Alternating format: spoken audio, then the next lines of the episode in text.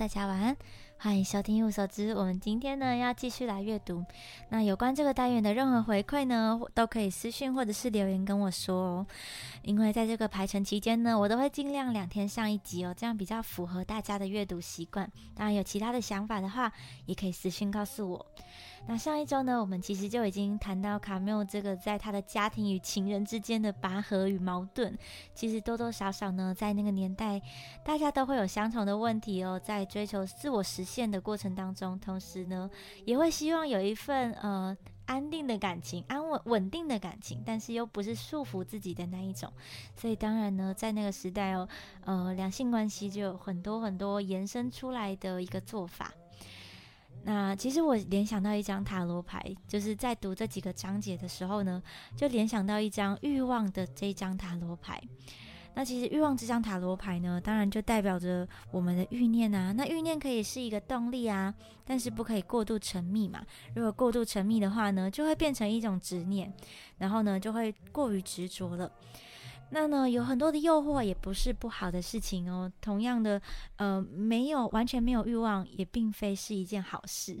所以呢，我会在抽到欲望牌的时候呢，我并不会全然的觉得这张牌是一个很不好的牌意，反而我会觉得是因为你心中有某一种嗯欲望以及诱惑呢，在操控着你，驱使着你去做某一件事。但是这也并非是全然的好，或是完全的不好，这样子。好，那我们今天呢就进入到这个章节，就是新的这个卡缪波啊和科斯勒。我相信呢会这个章节呢会越来越精彩，因为呢我们已经进入到他们这个乱七八糟的情感关系当中了，所以呢八卦位就莫名其妙的一直往上拉提哦。那其实因为呢我自己最近有就是我自己的男朋友是俄罗斯人嘛，所以呢我每次现在回国之后呢参加朋友的吃饭啊饭局啊。然后就被问到，然后就觉得大家的八卦味都非常的重。果然，就是大家还是对于这个情感的关系呢，有非常多的想法，以及非常多好奇的事呢。所以呢，我们就继续阅读下去哦。卡缪波娃和科斯勒这个章节，虽然说呢，可能我们读不懂大哲学家的作品哦，不过呢，我们可以从他们的私生活当中去了解他们。好，他说卡缪呢时常爱上美丽的学生或爱慕者，沙特当然也是一样。这种恋爱太好谈了。这些年轻人呢很有热情，可塑性高，可能也有点天真。与才华洋溢的大师恋情告吹之后呢，还能很快的走出情伤。卡扎雷斯呢很突出，很懂得魅惑男人，而他对艺术的热情就和卡缪对写作的热情一样。尽管如此，卡缪很害怕智慧过人的女子。卡缪在法属北非的这个沙文主义文化中长大，这使他与女人交往时呢，很难放下自己的欲望和才识。他必须在某些方面呢，支配另一半。一九四五年十二月，波娃和卡缪常在花神咖啡馆对面的这个利普餐酒馆吃饭。餐厅呢就在圣日耳曼大道上。晚饭后呢，他们通常会到这个彭特皇家酒店地下室的酒吧续谈，就在加里马办公室的对面。波娃现在呢已经是家喻户晓的公众人物了。在花神咖啡馆不可能不被打扰。波娃喜欢这个彭特皇家酒吧，因为那里不论白天晚上都很低调。只不过呢，用这个酒桶当桌子写作有一点困难。他不知道该怎么放腿，他觉得打开双腿绕在这个酒桶有失优雅。晚上，波娃和卡缪会在彭特聊到关店，接着呢，他们便会带着微醺的醉意，有开心的散步。回这个波娃住的路易斯安娜酒店，在酒店内呢继续聊天喝酒。一九四五年的冬天呢，煤炭仍有严格的配额，波娃的房间非常的冷，喝酒可以保持身子的暖和。波娃深受卡缪吸引，卡缪也很喜欢波娃。卡缪欣赏波娃的自由奔放和独立自主，也渴望得到她。波娃比卡缪大五岁，是个美丽、优雅、时髦、奔放的女子。卡缪知道波娃这个坚硬的外表之下，有着一颗温暖、热情的心。但是卡缪很怕波娃的智慧哦，生怕呢会浇熄他的欲望。该跟波娃说一些怎么样的枕边情话呢？他心想。波娃则对卡缪毫无顾忌。卡缪没有什么特质哦，能浇熄波娃对他的欲望。爱说教也许有一点，但卡缪呢，通常只对着读者说教。卡缪向波娃倾吐自己的婚姻难题以及各种困扰，他想说出真相，写出真相。波娃在日记当中如此写道：“哦，他的作品呢和生活之间有很大的鸿沟。我们在一起的时候，他幽默有趣，愤世嫉俗，有些粗鲁，甚至有些低俗。他打开自己，想到什么就说什么。”博娃清楚看透了卡缪的矛盾，就在他的存在的中心。身为法国家喻户晓的道德哲学家，卡缪有着自己一套私生活。他无法在对真相的欲望和对自由的渴望之间找到平衡。借酒壮胆的卡缪呢，喜欢呢在凌晨两点过后思考爱情。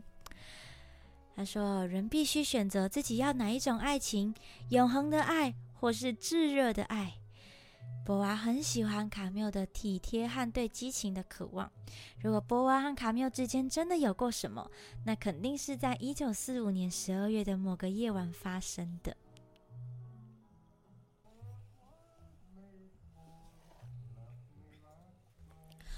卡缪最终可能因波娃锐利的智慧和美丽而倍感压力，但科斯勒的欲火是立刻被点燃了。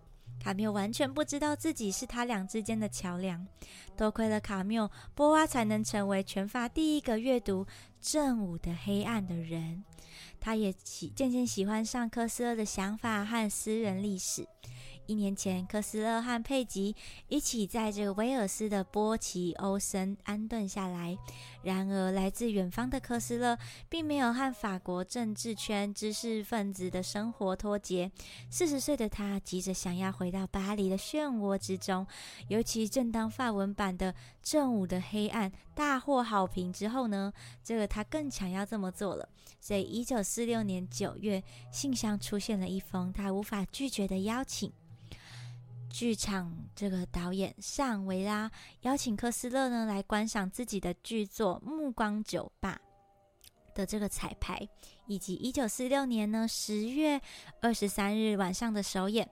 距离科斯勒呢穿着军服咯，用假证件仓皇飞离巴黎，已经是六年前的事了。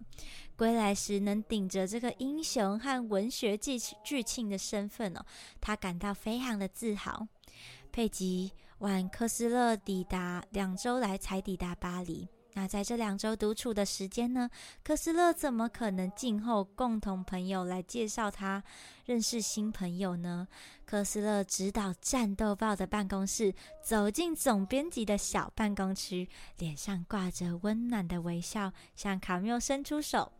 接着呢，他便前往这个彭特皇家酒店的酒吧。他知道沙特和波娃一定会在那里，便等着他们出现。看到他们两个的时候呢，科斯勒走上前说：“你好，我是科斯勒。”那这一次的会面呢，这名匈牙利犹太人变身的英文文学剧情，出生于阿尔及利亚的作家，以及两位存在主义哲学家一拍即合。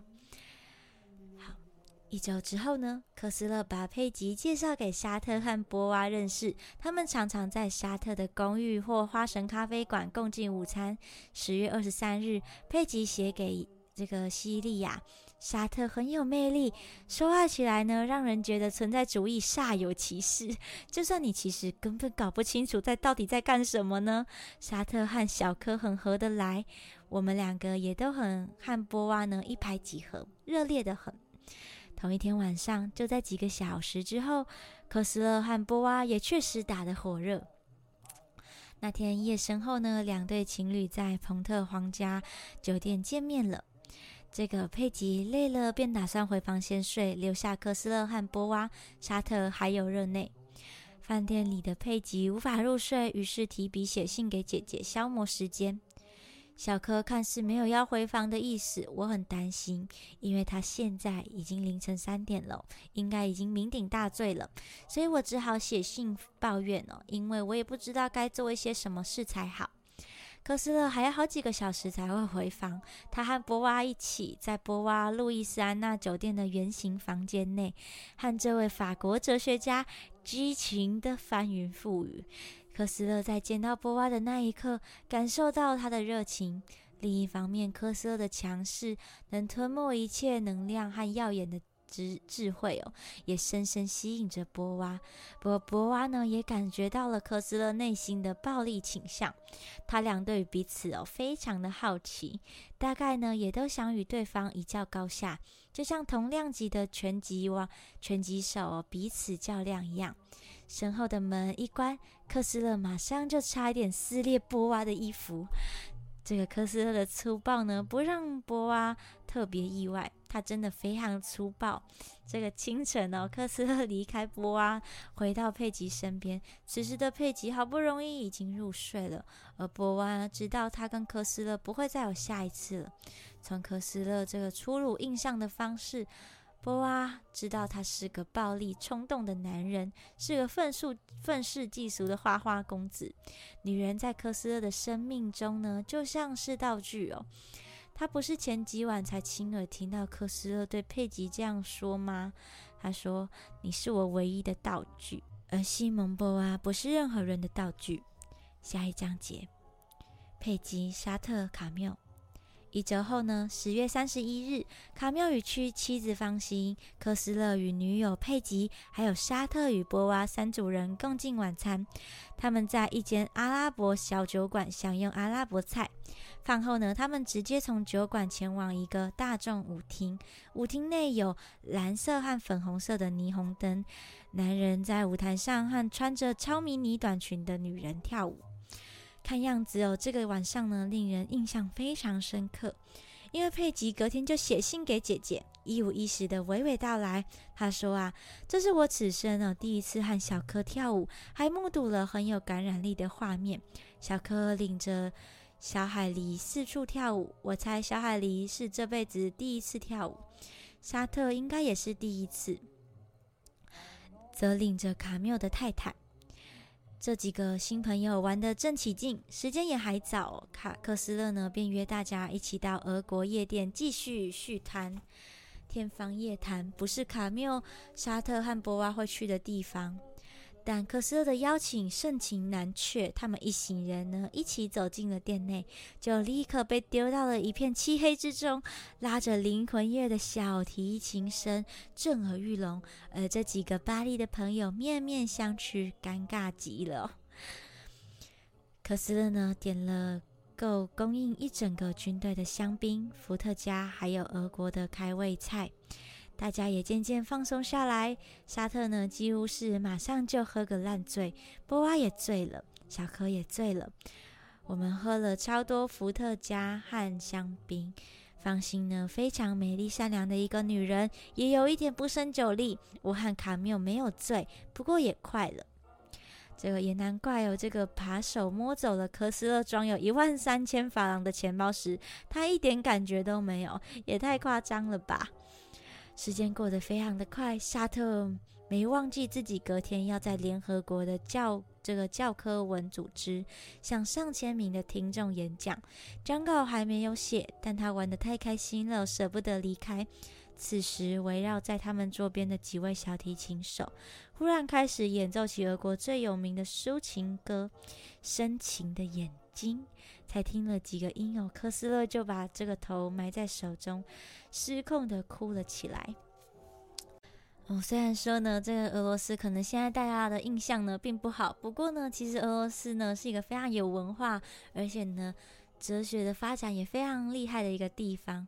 我自己在这个跟 V 先生交流的过程当中，我觉得我对俄罗斯也有一些新的不一样的想法。那这几名好友呢，轻拍科斯勒的肩哦。有人说啊，要不要去喝洋葱汤？在街上哦，朝左拉称之为巴黎之父的巴黎大堂上走着。这几名男子哦，开始自言自语了起来。卡缪一直重复说：“要是能写出真相就好喽。”沙特则咯咯的笑着，说出自己脑子里想的事。他说：“再过几个小时，我就要在一群人面前讲述作家的责任了。”科斯勒呢，则走在他们的后方，惊叹道：“我们的政治理念一定完全相同，不然不可能成为好朋友。”坐在洋葱汤前任性的科斯勒坚持要点生蚝，还要配点这个白酒来搭配。那时的沙特哦已经醉得开始大吼大叫，但也超级贴心有趣。他一直在餐巾纸上哦倒上盐巴和胡椒，再把餐巾纸折成小块塞到口袋里。卡缪大笑，针对联合国科教文组织的演讲，他对沙特说：“你自己去讲吧，我不出席了。”沙特大声回应：“我自己都不想去了。”他们终于望向窗外时，已经是大白天了。三对情侣道别后，便摇摇晃晃的离开了。波娃从新桥跨越塞纳河，他靠在桥上，开始为人的条件啜泣起来。我不知道我们为什么不干脆跳到河里。他告诉沙特，这下沙特也哭了起来。他回答：“那就跳吧。”另一座桥，皇家桥上，科斯拉和佩吉也泣不成声，但不是为了人的条件而哭，单纯是因为河水美得不可思议。晨光下的河面倒映着房舍，还有柠檬绿、柠檬绿色和黄色的杨杨树以及黑色树干。哦。这个其实应该是在这个要去奥赛美术馆的，还有橘园的路上会看到的地方。这一段的描述感觉很像，就在塞纳河边。好，应该会经过。那波娃呢，根本不记得他们是怎么各自回到床上的。八小时后还在宿醉。这个脸色苍白的博娃坐在联合国教科文组织圆形广场的前排观众席，准备听沙特演讲。沙特站在讲台上，脸看起来像是毁了。他只睡了两个小时，诶，闹钟响的时候，沙特下床，举步维艰的走到常去的药局买了一罐药，药罐是满的。沙特吞下了全部的药锭。这个药呢是提振精神的药物，药局几乎都买得到。暂时呢是使用这个的抵抗分子呢都散发着一种神奇的气质，感觉像是大麻。然而呢，多少药物都无法让沙特不想着佩吉。佩吉已经完全的虏获了沙特的心。佩吉也觉得沙特很有魅力，很有意思。跟在小克身边而认识的人当中，我最喜欢是。博贝还有沙特，佩吉是这样说的。佩吉写信给西利亚的时候这样写。但是沙特不是唯一一个爱上科斯勒女友的人。科斯勒喜欢佩吉不在话下，但卡缪，卡缪也喜欢佩吉。卡缪觉得佩吉的美很细致，卡缪又特别爱在男欢女爱的游戏当中跟沙特较劲。佩吉喜欢的是谁呢？沙特还是卡缪呢？那天晚上发生的事，要到好几个月之后才会被揭露出来。大家可以 follow 我的 IG、Instagram，还有 Facebook，我们都可以一起讨论哦。大家是觉得呢？佩吉比较喜欢沙特还是卡缪呢？欢迎留言跟我说，晚安。